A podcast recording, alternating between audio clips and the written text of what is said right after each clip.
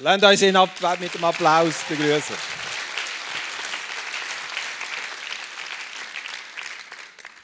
Danke vielmals. Es ist ja so herrlich, so herrlich da zu sein. In dieser Gemeinde zu sein, in der Anbetung zu sein, vor dem Vater zu sein, vor dem Thron zu sein, so herrlich. So herrlich. Wer war als letzten Sonntag da schon? Wow, so cool. Habt ihr den Durchbruch erlebt? Habt ihr den gespürt? Habt ihr auch mitbekommen, was da für eine neue Dimension eingeläutet worden ist? So herrlich gewesen. So herrlich gewesen. Ich habe mich so gefreut habe mich so gefreut. Und als der Worship fertig war am letzten Sonntag, habe ich gedacht, nein, das kann es nicht sein. Das kann es noch nicht sein. Da ist noch mehr. Und es ist so cool, wie, wie der Matti den Ball aufgenommen hat und, und, und so einen speziellen Gottesdienst ist daraus geworden. Ich habe mich so gefreut. So herrlich gewesen. Und heute Morgen ist es einfach nahtlos weitergegangen. Danke euch vielmals. Letzten Sonntag hat mir jemand gesagt, dass er am Schluss von seiner Ferien, wo vielleicht nicht der coolste Moment ist vom Jahr, aber es ist einer geworden, wo der coolste oder einer der cooleren Momente ist von dem Jahr für ihn. Ich hoffe, es wird noch ganz vielseitige Momente geben. Der Andi hat seine Ferien abgeschlossen. In dem Hotel, wo er war, hat er mit der Hotelbesitzerin, wenn ich es recht im Kopf habe, ein Übergabegebet können beten Und da zum Schluss der Ferien. Ist das nicht ein cooler Start? Halleluja.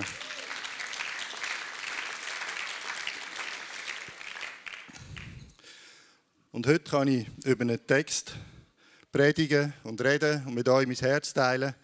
Über einen Text, der nichts anderes ist als ein Liebesbrief vom Vater an uns.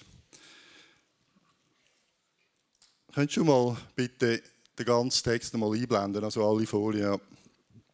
wir den mal miteinander lesen. Lukas 11. Der Gesamttext, ist, äh, den ich habe heute Morgen, ist 1 bis 13. Und es geschah, als er an einem Ort war und betete, da sprach er, als er aufhörte, da sprach, als er aufhörte, einer seiner Jünger zu ihm, Herr, lehre uns beten, wie auch Johannes seine Jünger lehrte. Er aber sprach, zu ihnen, wenn ihr betet, so sprecht, Vater, geheiligt werde dein Name, dein Reich komme. Unser nötiges Brot gib uns täglich und vergib uns unsere Sünden, denn auch wir selbst vergeben jedem, der an uns schuldig ist. Und führe uns nicht in Versuchung. Und er sprach zu ihnen, wer von euch wird einen Freund haben und wird um Mitternacht zu ihm gehen und zu ihm sagen, Freund, leihe mir drei Brote, da mein Freund von der Reise bei mir angekommen ist und ich nichts habe, was ich ihm vorsetzen soll. Und jener würde von innen antworten und sagen, mach mir keine Mühe, die Tür ist schon geschlossen und meine Kinder sind bei mir im Bett. Ich kann nicht aufstehen und dir geben. Ich sage euch, wenn er auch nicht aufstehen und ihm geben wird, weil er sein Freund ist, so wird er wenigstens um seiner Unverschämtheit willen aufstehen und ihm geben, so viel er braucht. Und ich sage euch, bittet und es wird euch gegeben werden. Sucht und ihr werdet finden, klopft an und es wird euch geöffnet werden. Denn jeder Bittende empfängt und jeder Suchende findet und dem Anklopfenden wird geöffnet werden. Wenn von euch der, wenn von euch der Vater ist, wird der Sohn um einen Fisch bitten und wird er ihm statt des Fisches etwa eine Schlange geben? Oder auch, wenn er um ein Ei bäte, er wird ihm doch nicht einen Skorpion geben. Wenn nun ihr, die ihr böse seid, euren Kindern gute Gaben zu geben wisst, wie viel mehr wird der Vater, der vom Himmel gibt, den Heiligen Geist geben, die ihn bitten. Ich sage manchmal, wenn du solche Freunde hast, brauchst du keine finden. Ich verstehe unter einem Freund etwas anderes, aber zu dem, zu dem komme ich noch der Text, das ist ein Liebesbrief. Ein Liebesbrief vom Vater an uns. Und nichts anderes. Es ist zwar das Gebet, das die ganze Christenheit verbindet, aber es ist ein Liebesbrief. Und es ist das Evangelium in ein paar ganz wenigen Vers zusammengefasst. Es ist alles enthalten, was es braucht für unser Leben. Es ist kurz, es ist prägnant, es ist eindringlich, es ist eindrücklich, Es ist umfassend und es ist der Wichtigkeit nachgeordnet. Ganz am Anfang steht, dass die Jünger gesagt haben, Jesus soll ihnen zeigen, wie man betet. Und für mich war da, dass die Beziehung von ihnen zum Vater gar noch nicht so da war, wie sie eigentlich da sein sollte. Aber sie haben immerhin den Mut gehabt, Jesus zu bitten, dass er ihnen etwas zeigt, dass er sie auf einen anderen Level läuft, dass er sie etwas lehrt. Das ist schon nicht schlecht. Aber sie sind eigentlich Mitläufer. Sie haben beobachtet, was Jesus macht. Und haben geschaut, wie er, wie er ist, wie er betet, wie er die Beziehung pflegt zum Vater. Aber selber sind sie wie nicht drin gestiegen. Haben sie vielleicht auch noch nicht müssen, weil sie sind ja noch die Jünger waren, in der Ausbildungsphase. Es ist der Moment ist gekommen, wo sie dann das haben müssen.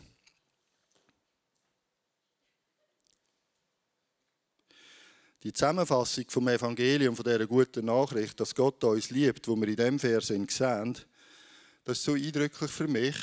Und es ist so, so prägnant und so keine Religion und so kein, kein, keine theologische Abhandlung, sondern einfach ein ganz praktischer Brief, eine ganz praktische Anleitung für unser Leben.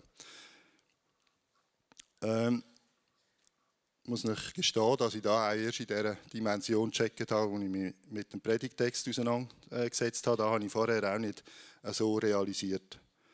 Und ist vielleicht ein, ein Problem, dass, der, dass das Gebet so berühmt ist, dass man sich gar nicht mehr richtig damit auseinandersetzt, sondern es einfach betet. Die meisten von uns können da auswendig und wenn irgendjemand anfängt und sagt, unser Vater oder Vater unser, dann steigen wir automatisch darauf ein.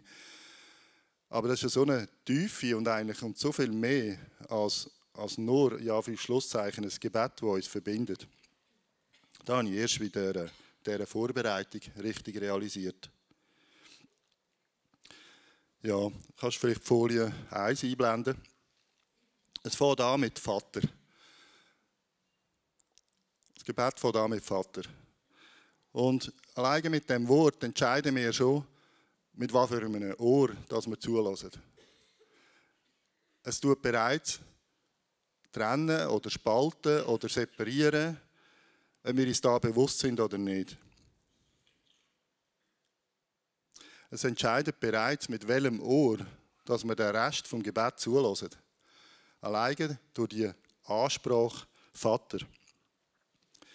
Ich habe zwei Verse gefunden, die zeigen, wie, wie sich unser Vater sieht, wie er sich versteht und was eigentlich sein Herz für uns ist.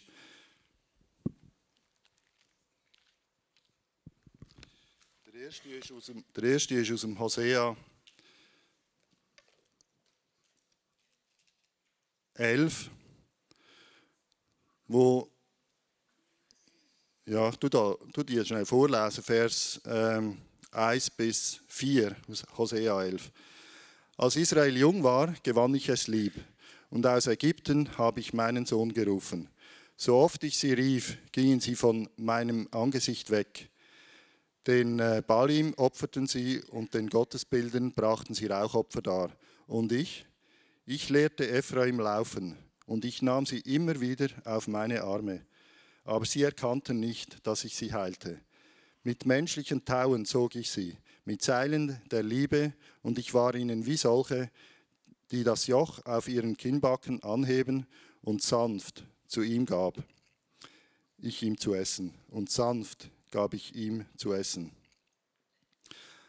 Also in dem Text, wo er wirbt um Israel, wo immer wieder sich abwendet und andere Wege geht und, und in der Tiefe vom Herz nicht verstanden hat, was der Vater eigentlich für das Volk tun für uns Menschen tun wo er sagt, trotzdem habe ich euch immer wieder in die Arme genommen. Trotzdem habe ich euch immer wieder zu essen genommen. Trotzdem habe ich euch immer wieder an mein Herz hergezogen. Und im, im äh, Jeremia schreibt er im äh, 31. Kapitel, Vers 20, ist mir Ephraim ein teurer Sohn oder ein Kind, an dem ich Freude habe? Denn so oft ich auch gegen ihn geredet habe, muss ich doch immer wieder an ihn denken. Darum ist mein Innerstes um ihn erregt. ich muss mich über ihn erbarmen, spricht der Herr. Das Wort zu äh, erbarmen, da könnte man auch übersetzen, zu lieben. Das ist eigentlich das gleiche Wort im Hebräischen.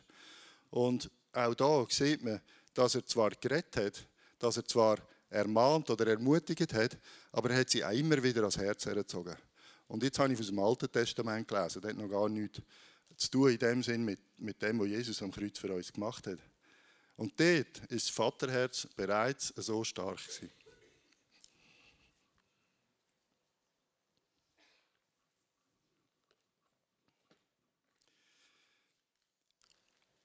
Und das Problem, das Israel hatte, ist vielleicht das Gleiche, was so viele Menschen von uns haben. Wir wissen gar nicht, dass wir seine Kinder sind.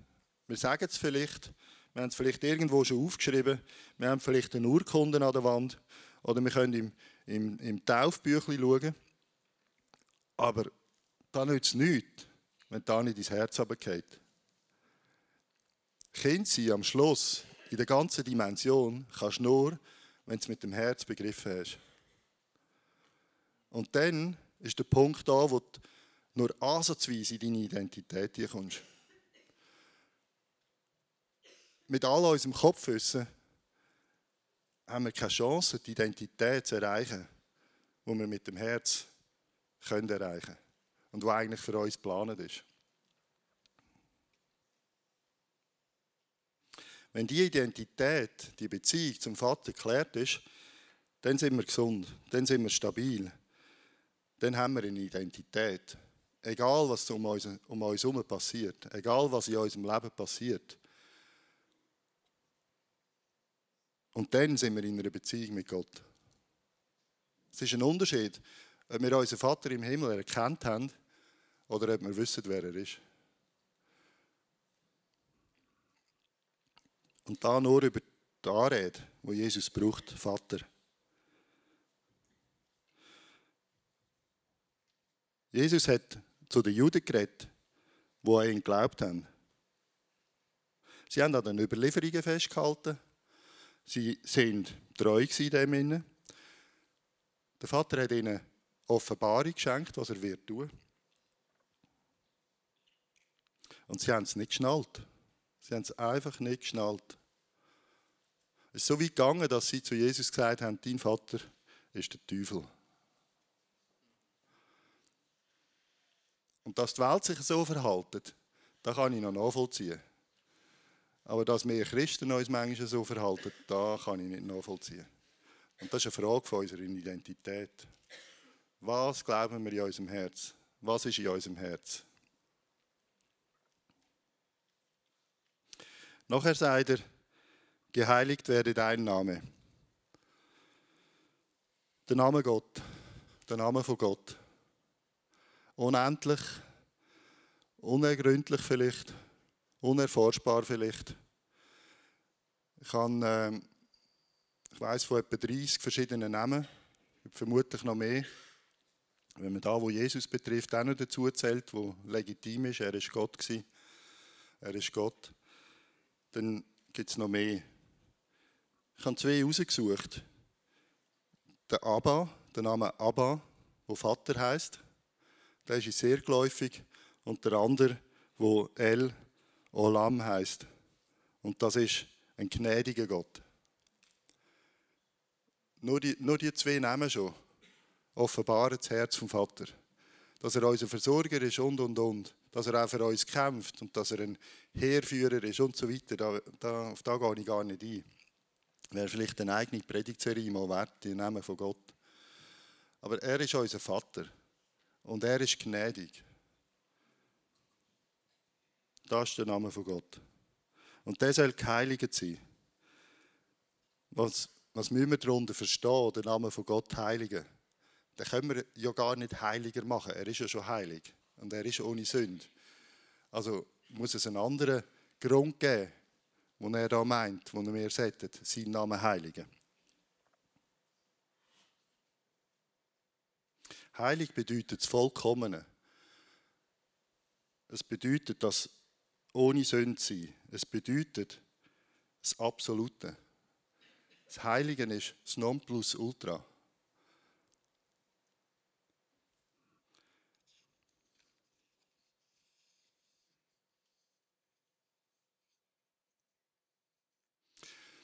Bevor er gesagt hat, dass wir seinen Namen sollen heiligen sollen, hat er gesagt, er ist unser Vater. Ohne da hätten wir keine Chance. Aber mit dem sind wir heilig, weil er heilig ist. Und unser Lebensstil kann dazu beitragen, dass wir seinen Namen heiligen. Unser Lebensstil, unser Bedürfnis, unser Wunsch, so zu sein wie Jesus, befähigt uns, seinen Namen zu heiligen. Das anzunehmen, was er für uns gemacht hat, so zu leben, ähm, aus dieser Gnade, aus dieser Hilfe, die er uns gibt, da hilft uns, dass wir seinen Namen heiligen können. Ehr zurückgeben, Wertschätzung zurückgeben, Anerkennung, Dank, Lob zurückgeben, das heiligt ihn. Weil er ist schon heilig. Er braucht nicht Vergebung von der Sünde oder irgendetwas. Er ist schon heilig.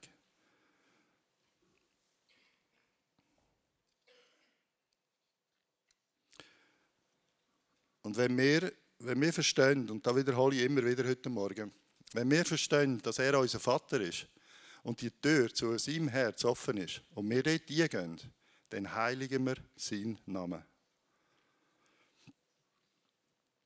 Der nächste Punkt. Dein Reich oder deine Königsherrschaft komme. Dein Wille geschehe auf Erden wie im Himmel.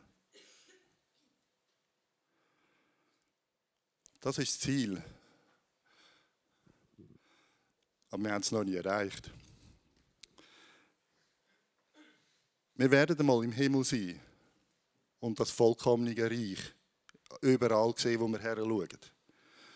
Und wir sind jetzt schon in einer Zeit, wo wir immer mehr von, seinem, von dieser Ausbreitung, von dieser Königsherrschaft, von seinem Reich äh, äh, sehen und können beobachten und können fühlen und können sehen. Aber es ist noch nicht so, dass es vollkommen ist und komplett ausbreitet ist. Und er sagt ja da, dein Reich komme.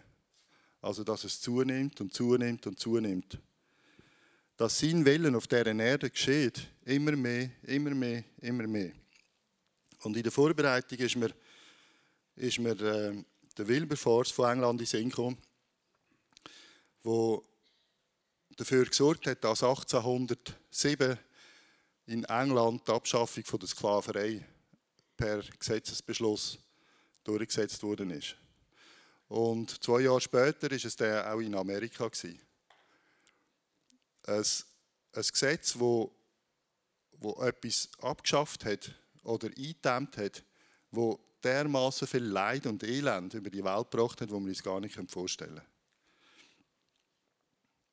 Was wir in der Regel nicht wissen, ist, dass der Wilberforce 18 Jahre gebraucht hat, bis das Gesetz angenommen worden ist. 18 Jahre. Wenn ich mich nicht täusche, hat er 20 Vorstöße gemacht vor dem Parlament. 20 Vorstöße, 19 sind abgelehnt worden. Und der 20. ist angenommen worden. Und er hat nicht gelassen. Er hat nicht gelassen. Er hat dafür gesorgt, dass der Wille vom Vater auf dieser Erde geschieht. Er hat nicht noch einmal aufgehört, noch zweimal, noch dreimal. Ich würde vielleicht noch fünf oder sechsmal aufhören. Er hat es durchgezogen, weil er hat gewusst, das ist der Wille vom Vater. Sklaverei gehört nicht auf die Welt. Wir sind nicht mehr Sklaven. Wir sind frei. Und er hat nicht aufgegeben und hat es gemacht. Sein Wille geschieht, im Vater sein Wille geschieht auf dieser Erde, wenn wir es machen. Wenn wir seinen Willen tun. Es gibt Sachen, wo wir, wo wir nicht tun müssen. Es ist sein Wille, dass heute Abend wird und morgen wieder morgen. Da müssen wir nicht dafür beten. Aber es gibt ganz viele andere Sachen die wir nur umsetzen können in unserer Gesellschaft, in unserem Leben, in unserer Familie, wenn wir es tun.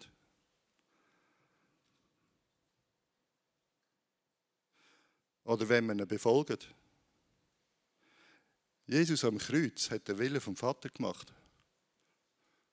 Er hat ihn befolgt. Er ist durch. Er ist durch den Kampf durch, was ihn gekostet hat, ob er den Willen soll, soll umsetzen soll. Das war kein Selbstläufer. Wenn er den Willen vom Vater nicht umgesetzt hätte auf dieser Erde, dann wären wir nicht erlöst. Nach meinem biblischen Verständnis hat Gott nur einen Sohn gehabt, den er schicken konnte. Also er hat alles eingesetzt, er hat keinen Plan B gehabt. Und Jesus ist nicht auf die Erde gekommen und es ist klar gewesen, dass er es packt. Er hat den Willen vom Vater auf dieser Erde gemacht, umgesetzt. Er hat ihn da. Du verstehst aber nicht, allerdings, das war nicht sein Job. Das hat der Heilige Geist gemacht. Das hat der Vater durch den Heiligen Geist bewirkt. Das ist der Teil, der im Vater sein Teil ist. Aber der Willen auf dieser Erde umsetzen, das ist dies und mein Business.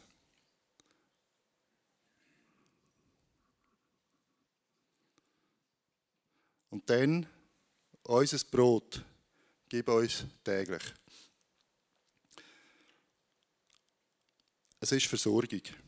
Es ist dazu mal und sicher auch heute noch vielen, an vielen Orten das wichtigste Grundnahrungsmittel.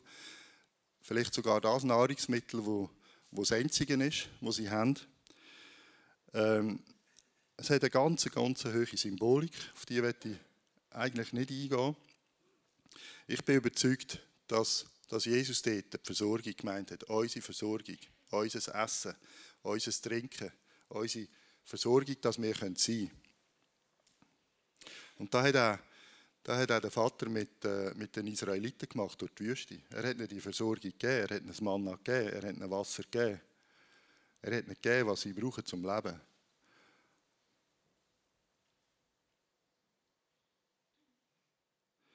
Und Jesus sagt in Matthäus 6, der Vater im Himmel weiß, was wir brauchen. Und er versorgt uns mit dem, was wir brauchen.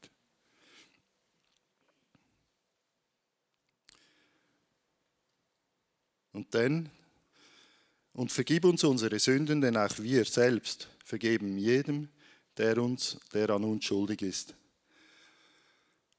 Vergebung erteilen, Vergebung erfahren. Vergebung geben, Vergebung annehmen. Das Einmaleins vom Christsein. Vergebung geben, Vergebung annehmen.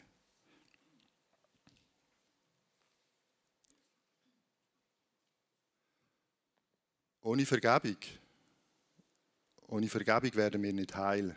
Ohne Vergebung werden wir nicht heilig. Ohne Vergebung werden wir nicht in die Identität kommen. Und wenn wir nicht vergeben, und richtig vergeben heisst, im Herzen alles loslassen. Alles loslassen, was uns belastet. Alle Anklage loslassen. Alle Ärger loslassen. Alle Zorn loslassen. Alle Bitterkeit loslassen. Und mag es noch so gravierend sein, was uns angetan worden ist. Einfach loslassen. Das ist Vergebung. Das ist Vergebung erteilen. Und Vergebung erteilen, das ist immer eine Kopfsache. Ich habe 99% von allen Fällen, die ich muss vergeben muss, passiert nicht zuerst etwas in meinem Herz. Und dann sage ich, ja cool, ich bin ja selber auch erlöst, mir ist auch vergeben worden, ja, jetzt vergebe ich gern. Nein, sondern ich muss mich entscheiden, dass ich vergebe. Und dann passiert etwas in meinem Herz.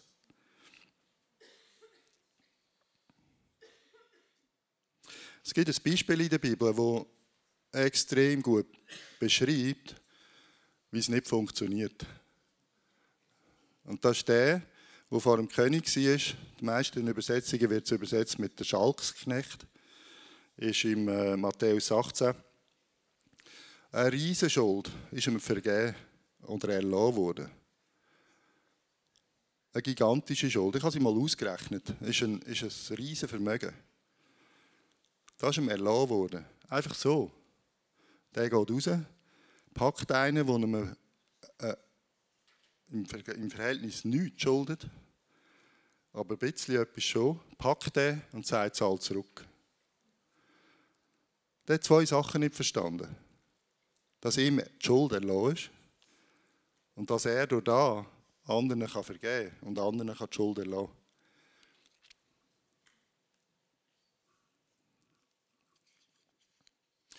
Ich erlebe es immer wieder, dass, wenn Vergebung ausgesprochen wird, Heilung kommt und Lösungen kommen, Freiheit kommt, Frieden kommt. Immer wieder, immer wieder. Und der kommt und führe uns nicht in Versuchung. Das spaltet die Christenheit. Das spaltet sie in zwei Lager. Das eine davon wird Gott sei Dank immer größer und das andere immer kleiner. Wo man tatsächlich davon ausgeht, dass Gott uns in Versuchung führen kann. Oder uns in Versuchung führen Oder dass irgendetwas, was nicht gut ist, irgendetwas, was nicht vollkommen ist, irgendetwas, was uns schaden kann, vom Vater im Himmel kommt. Der Grund, wieso wir nur ansatzweise in der Lage sind, so ein Zeichen zu denken, ist, weil wir nicht wissen, wer der Vater ist.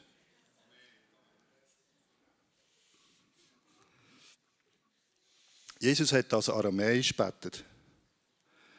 Und es kann eine mögliche Übersetzung aus dem Aramäischen heraus, lass oberflächliche Sachen uns nicht irreführen, sondern befreie uns, uns von dem, wo uns zurückhaltet. Lass Sachen, die nicht zu uns gehören, die nicht unser Leben sollen bestimmen lass da von uns fernhalten. Lass, lass es uns gelingen, dass wir uns fernhalten von dem. Und befreie uns von dem, was uns zurückhaltet. Wenn ich ein Problem habe mit etwas und kämpfe dagegen und uns nicht immer packen, dass ich es nicht mache, ist das Gebet, Vater, befreie mich von dieser Wurzeln, die mich hindert, dass ich es loslassen kann. Das ist eigentlich gemeint, für uns nicht in Versuchung. Das ist, das ist das Herz vom Vater. Dass wir sollen beten, dass er uns hilft, dass wir widerstehen können. Dass wir beten dass er uns befreit von dem, wo uns dazu verleitet oder verführt, das zu machen, was wir gar nicht wollen. Ein guter Lehrer, ein guter Vater bereitet uns auf Prüfungen vor. Und mit dem Wort kann Versuchung auch übersetzt werden. Ein Test, eine Prüfung. Und ich erlebe es immer wieder in meinem Leben, dass, es, dass mich Gott testet. Dass er mich prüft, dass er mein Glauben prüft. Ob ich den nächsten Aufgaben gewachsen bin, ob ich genug Glauben habe, ob ich genug Fundament in mir habe, um da können schultern oder zu prestieren oder mit ihm unter, unter seinem Joch können tragen er, er braucht da nicht. Er weiß, ob ich es packen oder nicht. Aber ich brauche es. Ich brauche eine gute Note in der Prüfung, um zu wissen, ah, ich habe es gecheckt. Er braucht da nicht. Die Tests die sind dazu da, dass mein Glaube gestärkt wird, nicht seine. Er weiß es schon. Mein Glaube muss gestärkt werden. Darum werde ich getestet, geprüft. Wir können unter Beweis stellen, was wir gelernt haben. Das Wort braucht man auch in einem Medikament. Wenn ein Medikament neu auf den Markt kommt, tut man es in einer Testreihe unterziehen. Man schaut, ob die Wirkung, die es eigentlich muss haben, zum Krankheiten zu beseitigen oder zu lindern, ob das Wirkung zeigt. Also ist es eine Versuchsreihe. Ganz eine andere Bedeutung, als wir Christen dummerweise äh, drin legen und glücklicherweise, Gott sei Dank, immer mehr verstehen, dass es etwas ganz anderes meint, als da, wo wir vielleicht gelernt haben. Gott versucht uns nie, nie und nimmer. Er testet uns, er prüft uns, aber nie über unser Vermögen. Nie. Nie. Alles, was er uns aufleitet, alles, was er uns testet, alles, was er uns zum Tragen gibt, ist er A dabei und B weiss er, dass wir es packen.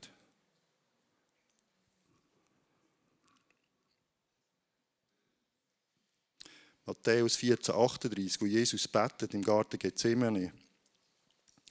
Oder wo er zum Petrus sagt, betet, dass er nicht in Versuchung gerät, dass er nicht geprüft wird. Weil der Geist will schon, aber das Fleisch ist schwach dass wir uns da bewusst sind, dass wir beten, dass er uns hilft, dass er uns alles wegnimmt, was uns hindert, da zu machen, was wir machen oder wissen, das wollen wir machen.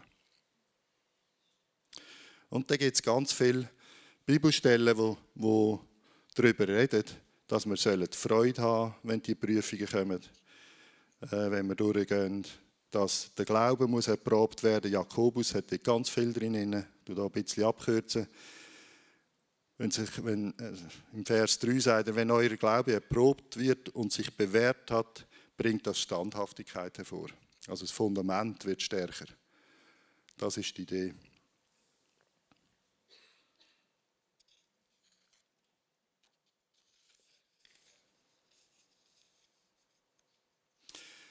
Die Reihenfolge. Ich habe am Anfang etwas über die Reihenfolge gesagt vom Vater unser. Die Reihenfolge regelt, so wie ich es erkenne, fünf Sachen. Könntest du vielleicht die Folie eins noch einmal einblenden? Danke. Regelt fünf Sachen. Das erste ist Beziehung. Vater. Beziehung. Beziehung ist das Wichtigste. Ohne Beziehung geht nichts. Das zweite ist, er stellt die göttliche Ordnung wieder her. Dein Name soll geheiligt sein. Das ist die göttliche Ordnung. Drittens, sorgt er für die Versorgung. Viertens, regelt er unseren Alltag.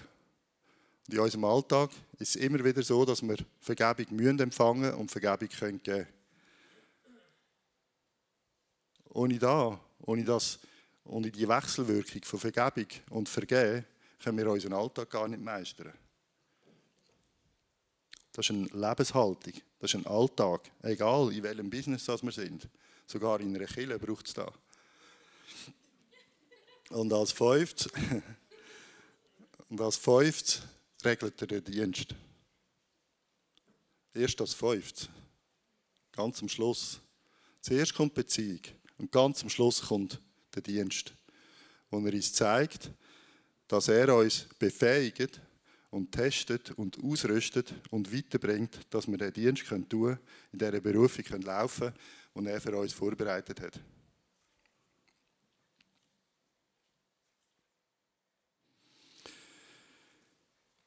Kommen wir zum nächsten Teil. Kannst du die Folie 2 besser gut einblenden? Ja, das ist da mit dem Freund.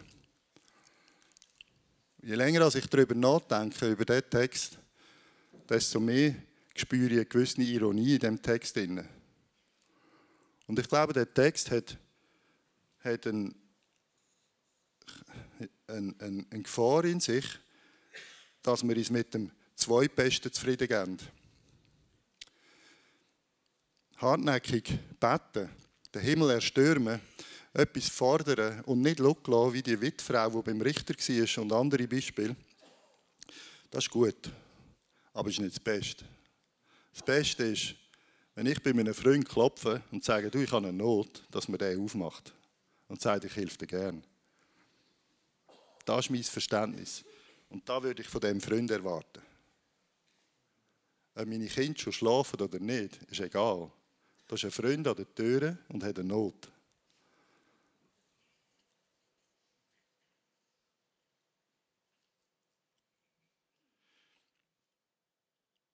Und dann, in dem Zusammenhang, glaube ich, lohnt es sich, Jakobus 4 zu lesen, wo er uns sagt, wie wir Christen versagen im Betten. Wie wir beten, wie wir falsch beten, wie wir mit falschem Motiv beten und so weiter. Ich gehe da nicht näher darauf ein, das könnt ihr selber durchlesen. Ähm und wenn ihr es durchleset, habt euch bewusst, dass der Jakobus zu gläubigen Juden redet in diesem Brief. Es sind nicht irgendwelche Heiden, die keine Ahnung haben. Es sind Gläubige. Und er muss sie so stark ermahnen und so stark darauf hinweisen, was eigentlich Sache wäre. Und ich glaube, das ist ein, das ist ein Mandat, das ich will, dass ihr da mitnehmt äh, aus dem heutigen Morgen. Wenn wir sehen, dass Geschwister die um uns herum da noch nicht die Erkenntnis haben, die sie haben sollten, dass wir herstehen und sagen, lieber sowieso, es wäre noch etwas anderes möglich.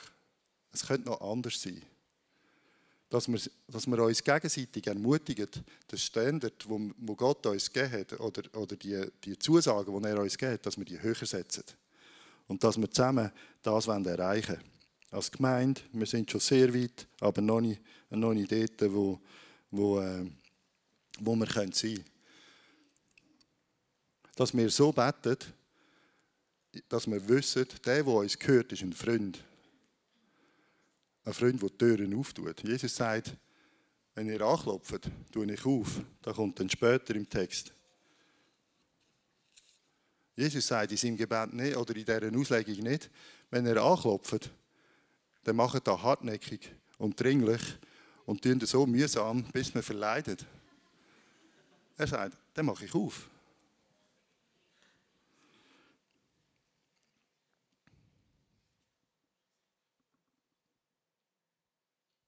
Unser Vater liebt uns immer. Er wird uns immer geben. Er wird uns immer versorgen. Er wird nichts zurückhalten, was wir brauchen. Er leidet mit uns, wenn wir uns falsch verhalten. Und er vergibt uns.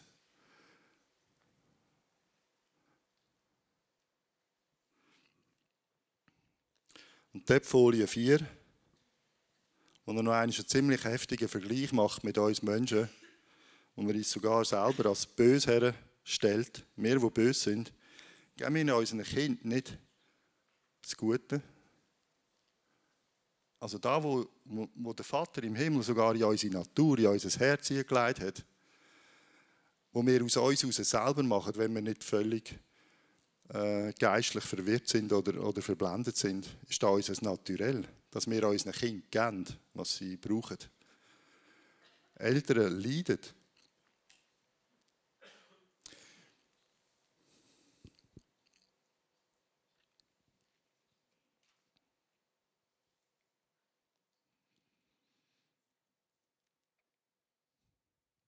Eltern leiden, wenn sie ihren Kindern nicht geben können, was sie brauchen, was sie sich wünschen.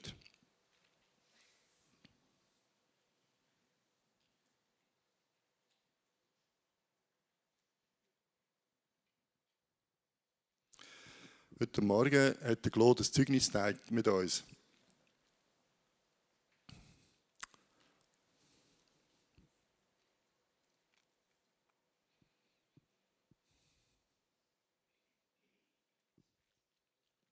Seine Tochter hatte die Nacht Fieber, Höchstfieber, gefühlte 41,9 Grad, hast du gesagt. Richtig heftig. Und er opfert seine Nacht, liegt neben sie her, mit, mit kalten Tüchern, schaut dafür, dass sie es einigermaßen gut hat, dass ihr Schmerz gelindert wird. Aber ich glaube, das Stärkste, was er gemacht hat, ist, ihr ein Gefühl geben, dass sie nicht allein ist.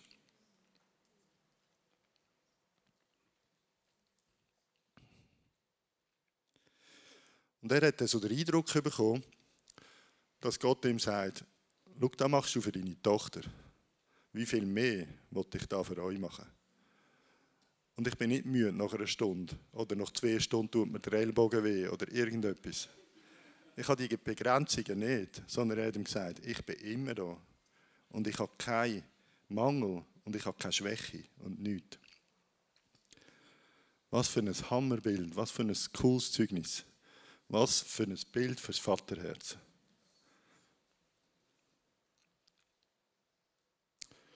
Und dann denken wir manchmal, wir sollen möglichst hartnäckig beten, dass er uns Türen auftut und uns etwas gibt, was wir brauchen. Hallo? Das ist völlig schräg. Ich will keinen Vater. Ich will nicht einmal so einen Freund.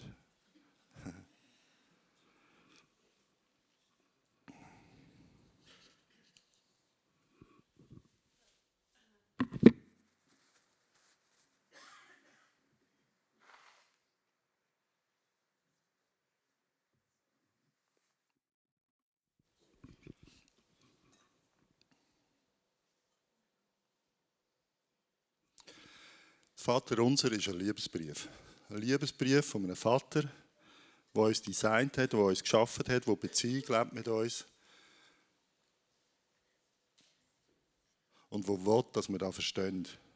Er will, dass die Liebe, die er in unser Herz ausgossen hat, dass die, dass die auf einen Boden stößt, wo fruchtbar ist. Das können Früchte daraus wachsen. Das können Früchte von der Liebe aus unserem Herz wachsen. Und er will alles rausnehmen und rausziehen und jetten, wo uns hindert, die Liebe in der Fülle zu empfangen, die er will. Er will, dass wir verstehen, dass seine Liebe so groß ist, dass egal was in unserem Leben passiert, egal was in unserem Leben passiert, wir nie zweifeln, dass seine Liebe gut ist. Nie. Und ich kann euch versichern, dass da uns ganz anders umgehen mit all diesen Schwierigkeiten. Wir sind, das sind wir nicht mehr von dieser Welt, auch wenn wir in dieser Welt leben. Das ist das Geheimnis, dass wenn wir so stark erfasst sind von seiner Liebe für uns,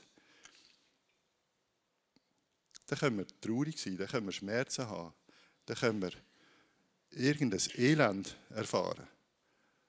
Aber es passiert etwas anderes in unserem Herz. Was gibt Schöneres, als wenn ich eine Not habe oder etwas Schlechtes erlebe, wenn ich tröstet werde? Das Schönste. Und er tröstet uns. Immer. Immer.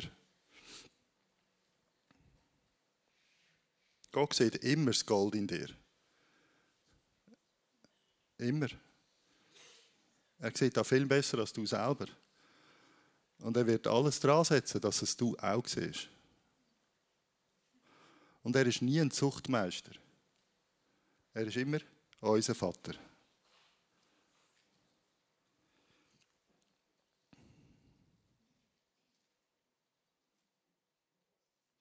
Auf Menschen, die unser Zuchtmeister sein wollen, oder uns immer nur ermahnen und belehren und dafür Schlusszeichen ermutigen, das zu tun, was sie wollen, auf die können wir verzichten. So Leute braucht es nicht. Das ist eine aussterbende Rasse.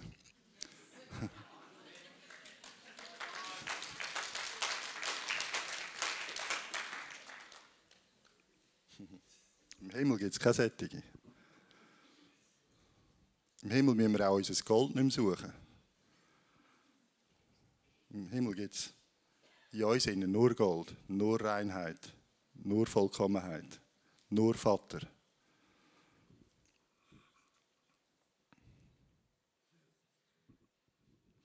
Ich würde gerne die Anwendungen so machen, dass ich für euch bete und ehrlich herausfordern dass wenn er, wenn er merkt, dass er noch mehr brauchen könnte, dass er noch nicht in der Tiefe verstanden hat, was Identität ist, dass er da Gott sagt dass er euer Herz im Herren habt und dass er euer Herz in die Hand nehmen und umformen.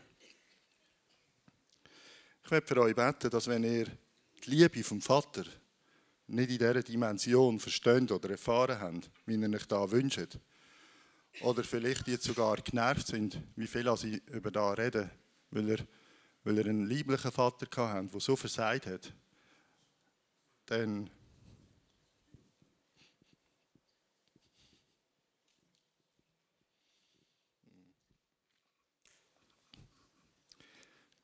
dann wollte ich für euch beten.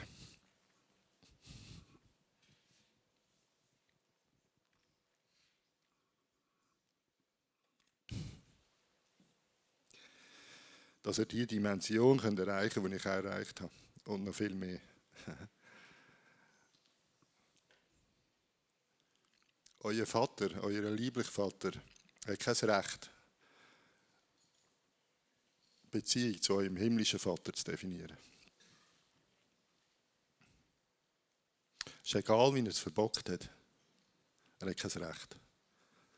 Und Jesus ist für das gestorben.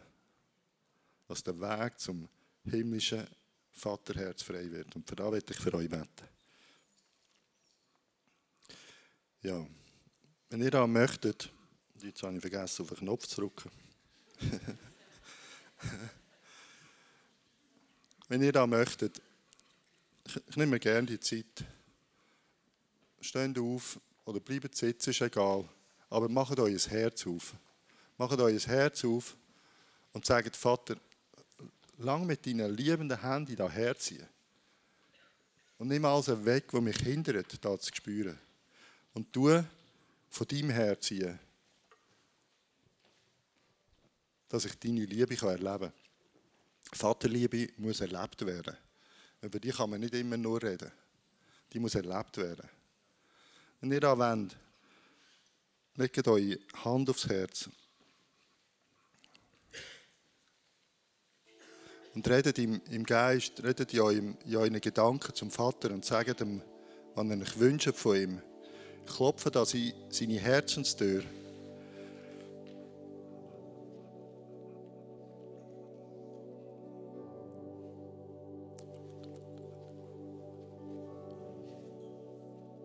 Sagt ihm, was ihr euch wünscht. Sagt ihm, was ihr vermisst.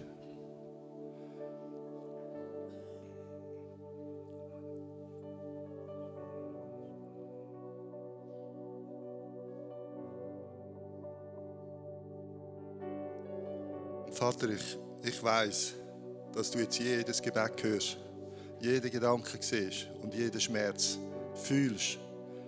Und ich weiß, dass du dich schon aufgemacht hast und am Wirken bist. Und ich setze noch mehr frei von deiner Liebe, Vater. Ich setze sie frei über jedem Einzelnen. Und Vater, ich setze deine Identität frei über jedem Einzelnen.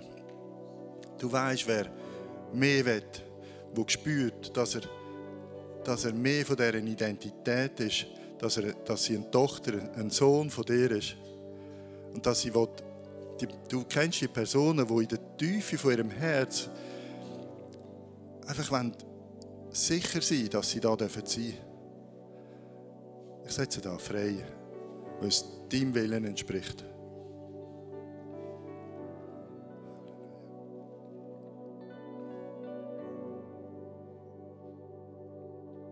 Und ich setze heilig frei. Ich setze heilig frei am Herz, im Geist.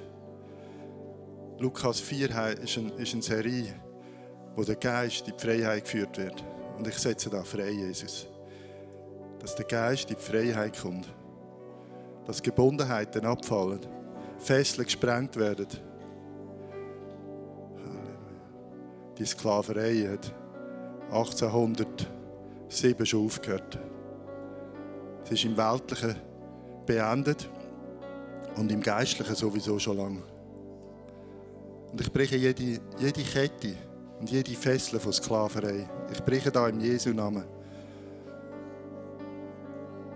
Und Vater, nimm du, nimm du die Herzen, nimm du die Hände und führe sie vor den Thron.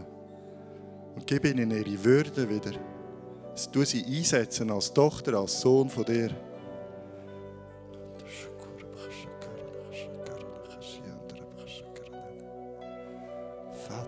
Vater, danke für deine Liebe. Danke für deine Liebe.